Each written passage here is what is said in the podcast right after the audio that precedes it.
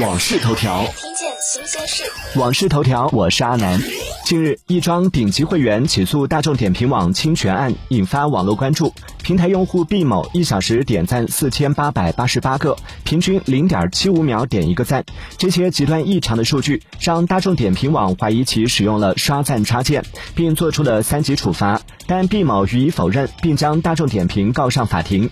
在一审中，毕某当庭进行了点赞演示，一分钟点赞九十一个。一审法院经审理后认为，大众点评对毕先生采取处罚并不属于侵权行为。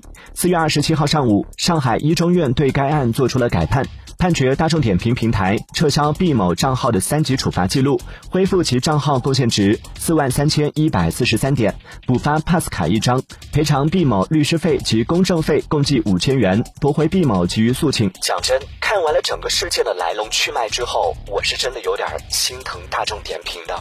订阅关注网讯头条，了解更多新鲜事。